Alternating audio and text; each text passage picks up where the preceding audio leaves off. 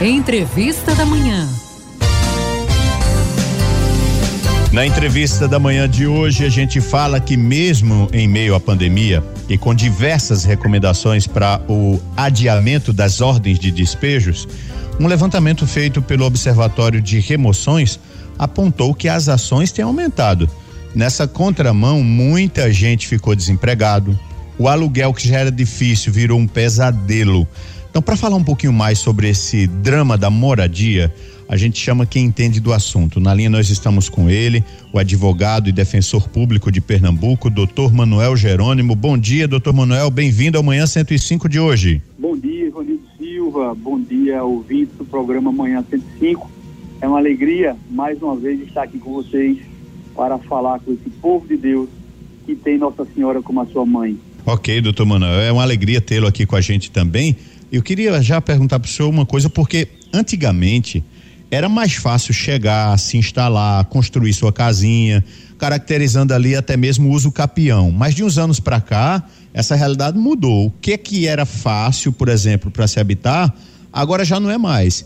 Então, diante dessa realidade, doutor Manuel, quais são os casos em que de fato são caracterizados como uso capião? Vamos começar por aí. Pois é, Ivanildo. Antigamente, era mais difícil para aqueles proprietários de terra eh, fiscalizarem eh, diariamente, né, com mais habitualidade, se houve invasão em suas terras ou não. Hoje não, hoje é mais fácil, é né, um meio de comunicação. Todo mundo hoje tem uma televisão em casa, na sua mão, uhum. andando com você para todo canto, que é o celular. Você pode fazer dela uma rede Globo. Só é você filmar uma situação, colocar na rede social, Instagram, Facebook, todo mundo já está sabendo no mundo todo. Então hoje é mais fácil para aquele proprietário de, de, de imóvel é, é impedir que a pessoa possa ficar, fazer sua casa, construir sua casa ou invadir um local e possa passar os cinco anos sem nenhum tipo de ameaça àquela posse. Hoje é mais difícil. Né? Então, o uso capião é um instrumento que o direito criou para auxiliar aquela pessoa que não tem moradia a tê-la em razão do seu proprietário verdadeiro, digamos assim, não está fazendo com que aquele imóvel, aquela propriedade, ela atenda a sua função social. Então, um imóvel fechado, uma terra improdutiva, isso aí, para a lei, é inadmissível. O proprietário tem que fazer com que aquele imóvel atinja a sua função social, seja para a moradia, seja para o, o comércio. Né? Então, é, é, é, uso capião nesse instituto. E nós, na Defensoria Pública, temos diariamente recebido muitas pessoas querendo regularizar aquele imóvel que é seu de fato, né? Porque ela já mora lá há muitos anos, mas de direito ainda não é. Ainda não consta no cartório de registro de imóveis é aquele, aquela pessoa como sendo dona daquele imóvel. Porque, é, é, Ivanildo Silva, as, pela lei, para que você seja proprietário de um bem móvel, basta você ter é, a posse desse bem móvel. Por exemplo, seu relógio. Não precisa você uhum. registrar um cartório que esse relógio, tal marca, tal série, é seu. Não, basta estar no seu braço. Já se presume ser seu. O veículo é uma exceção. O veículo tem que estar no seu nome no Detran. Mas o imóvel, ele tem que estar obrigatoriamente para ser, ser seu no cartório é, é, é, de registro de imóveis como o último nome. Por que o último nome? Porque muitas vezes aquele imóvel já foi de várias pessoas. Então vai constar lá o nome de todas elas. Mas o último, aquele nome que está lá na, na, no 01, digamos assim, na lista, é o, é o dono atual daquele imóvel. Então, para que isso possa acontecer, é preciso que haja a regularização do imóvel, né, que muitas vezes não existe ainda é, é, propriedade é, registrada e escriturada em cartório. Uhum. Ô, doutor Manuel, sobre a ordem de despejo, a gente sabe que tem, tem um, um dispositivo aí que nesse período da pandemia não é possível fazer os despejos. Mas quais as situações em que isso é aplicado à ordem judicial? É isso? Tipo, é uma situação difícil, afinal de contas, de um lado a gente tem o dono, que quer o que é seu, que é de direito, que é o imóvel. Do outro lado a gente tem uma família que não tem para onde ir, mas também não tem como pagar. E agora, como é que fica essa realidade, doutor? É, é uma realidade muito difícil, mas que na prática é muito comum. O Tribunal de Justiça de Pernambuco, é, fez uma, uma, um decreto, né, na verdade uma portaria, emitiu uma portaria através do Conselho Estadual da Magistratura, no sentido de impedir, durante a pandemia, e aí estipulou um prazo até dezembro de 2021, é, impedindo que haja despejos, impedindo que haja tanto de aluguel como de reintegração de posse. Né? Isso aí para evitar uma, uma contaminação em massa do Covid-19. Né? O objetivo é esse, porque entre direitos, Ivanildo, você tem que preservar aquele mais valioso, que no caso é a saúde, é a vida da pessoa. Então, mas após dezembro, vai se começar os despejos né, das reintegrações de posse, das reivindicações de domínio ou das dos aluguéis, é, em razão de ordem judicial. Então, é importante uhum. que aquela pessoa que tem hoje uma ordem de despejo contra ela, ela procura a defensoria pública para que a defensoria pública possa, de alguma forma, tentar impedir esse despejo. Muitas vezes é, é difícil, porque nesse, nessa pandemia, Ivanildo, houveram muitas invasões de, de terreno. Né? Então, uhum, essas verdade. invasões não podem ser de toda forma. Né? Não pode, na verdade, invasão, nenhuma invasão é permitida pela lei. Né? Mas é importante que haja uma, uma, uma associação, um presidente da associação que procure a defensoria, para que a gente possa, junto aos poderes públicos, prefeitura, é, buscar é, acomodar essas famílias em locais que são justamente é, é, prontos em termos de orçamento, escolhidos pelo gestor para acomodar aquelas famílias através do programa habitacional do governo estadual, municipal e federal, fazendo com que o direito à habitação daquele pobre também seja respeitado, porque as pessoas precisam ter o direito mínimo é, de dignidade da pessoa humana e a moradia é um desses direitos básicos. Muito bom, doutor Manuel. Muita gente antes da pandemia, inclusive, conseguiu ali comprar a sua casinha própria através de um financiamento da Caixa. A gente sabe que, infelizmente, a defensoria deve ter aí muitas famílias eh, preocupadas, endividadas, porque não tem mais como continuar pagando as prestações.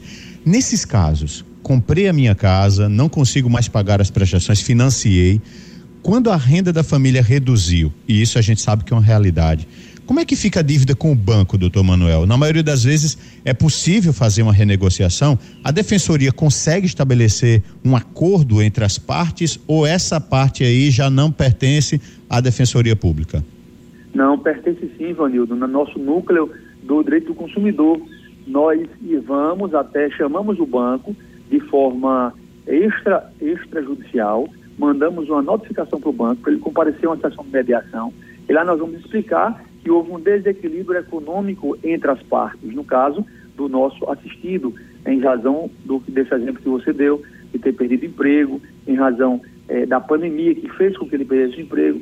Então isso aí a gente vai conseguir ou diminuir as parcelas ou eh, eh, postergar ou empurrar para frente.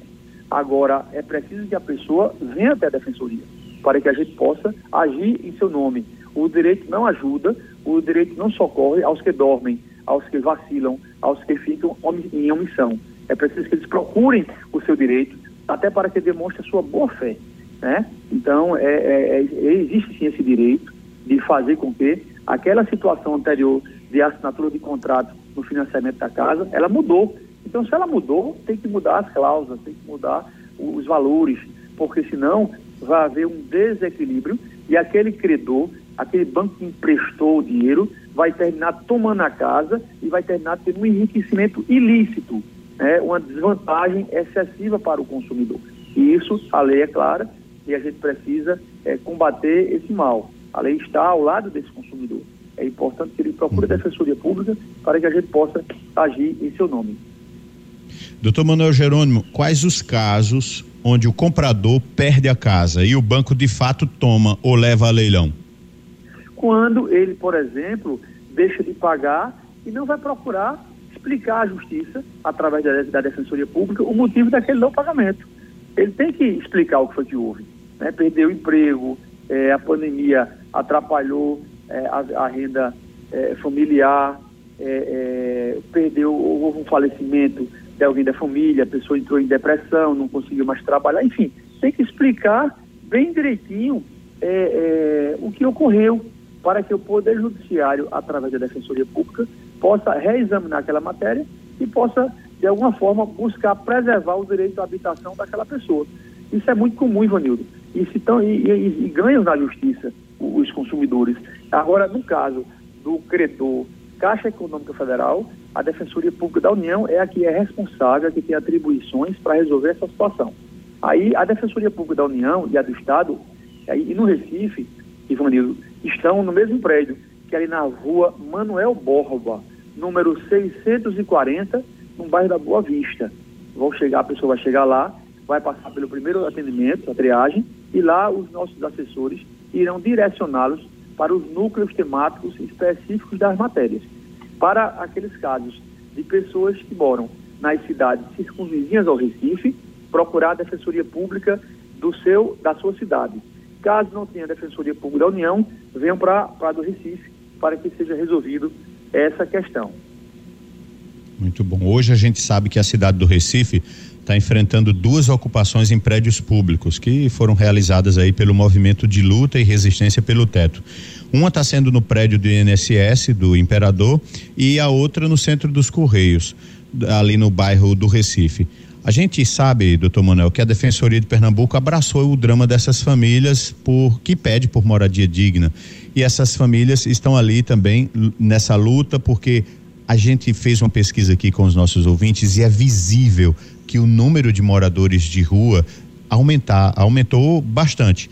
Como é que está esse processo de negociação com as autoridades nesses dois casos que nós relatamos aqui, doutor Manuel?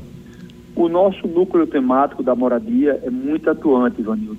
É um núcleo que não dorme, está sempre é, é, de prontidão, porque realmente é uma situação que atravessamos muito difícil. São muitas famílias buscando o seu teto, buscando o seu espaço, sua dignidade. É, e também existe um trabalho forte da Defensoria Pública com as prefeituras das cidades, justamente buscando fazer com que haja políticas públicas efetivas no sentido de elas adquirirem ou disponibilizarem suas áreas públicas para esse fim, esse fim de fazer com que nesses locais possa haver a moradia dessas pessoas, seja dando terreno, seja dando é, é, para que a pessoa construa, seja dando já a casa através do convênio com a Caixa Econômica Federal, né, muitas vezes dando, a casa, ou então exigindo uma contrapartida mínima é, é apenas para simbolizar que houve uma contrapartida por parte do consumidor, daquela pessoa que está comprando, que está adquirindo a casa, e também da prefeitura. Muito bom. Doutor Manuel, aí a gente sabe que nessas manifestações, muita gente ali necessitada e séria, mas sempre tem aqueles aproveitadores que se infiltram no meio de ocupações para ganhar vantagens ilícitas. Quando é identificado que algumas famílias já têm moradia, mas estão também se integrando nessas ocupações, aguardando por mais uma casa. O que é que é feito? Veja, é importante que aquelas, aqueles vizinhos sabem que aquele, aquele, aquela pessoa é, é, uma pessoa desonesta, é uma pessoa mentirosa, uma pessoa é, antiética, a pessoa possa denunciá-lo, né, denunciá-la, tanto na Caixa Econômica Federal, como na Defensoria Pública, como no Ministério Público, como na Delegacia de Polícia. E essa pessoa vai responder seriamente pelo crime de falsidade ideológica e pelo crime de estelionato.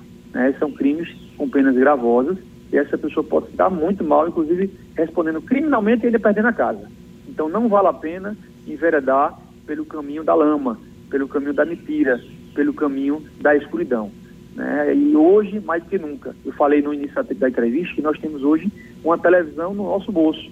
Então hoje você pode fazer essa filmagem, fazer essa divulgação, fazer chegar até as autoridades, né? Então, é um risco muito grande que se corre e que aquelas pessoas ali, vizinhas, não podem aceitar. Tem que denunciar, fazer uma denúncia anônima, uma denúncia apócrifa, uma denúncia que ninguém vai saber e foi você que fez. Mas é importante que essa denúncia faça, seja feita e chegue até as autoridades para que as providências sejam tomadas. Doutor Manuel Jerônimo, nosso advogado e defensor público aqui de Pernambuco, o tempo está acabando. Peço suas considerações finais e também como a nossa população pode disponibilizar dos serviços da, da defensoria. Fique bem à vontade para as considerações finais, doutor Manuel.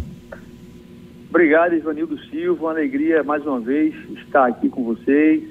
Se toda vez que for convocado, estarei de prontidão para atender seu chamado. Mando meu abraço aí para todos os seus, eh, todos os colegas da rádio. Um abraço para todos os nossos ouvintes. quem precisar da Defensoria Pública, procurem entrar no site da Defensoria Pública de Pernambuco, né? E aí lá você vai poder fazer seu agendamento, é, fazer ligar para o 0800. Se encontrar dificuldade, pode me ligar diretamente no meu telefone pessoal, que eu irei poder, eu irei encaminhar a pessoa para o local correto, ou se for o meu setor, eu mesmo irei atender. O meu número é o 99421 8903. 99421 8903 e eu estarei sempre pronto para servir o povo de Deus, porque são meus patrões, é quem paga meu salário através dos altos tributos da nossa alta carga tributária e Pernambuco tem a defensoria pública mais produtiva do país. Os defensores pernambucanos trabalham com amor, com garra, com determinação, são os bravos guerreiros, bravas guerreiras e eu me orgulho muito de fazer parte da instituição, talvez a mais republicana das republicanas, aquela que resgata o cidadão da pior escravatura que é a exclusão social. O meu muito obrigado, Ivanildo, e domingo estaremos juntos no aniversário do Príncipe João. Muito bem, conversei com o doutor Manuel Jerônimo, advogado da Defensoria Pública de Pernambuco, e a gente recomenda sempre isso. Conte com os serviços. É público, não paga nada. É seu direito.